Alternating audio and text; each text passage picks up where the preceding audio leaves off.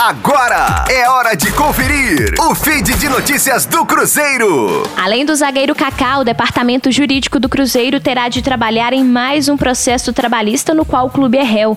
O preparador físico Jefferson Guedes, primo do atacante Fred, hoje ambos estão no Fluminense, acionou o Clube Celeste na Justiça do Trabalho cobrando mais de 80 mil reais.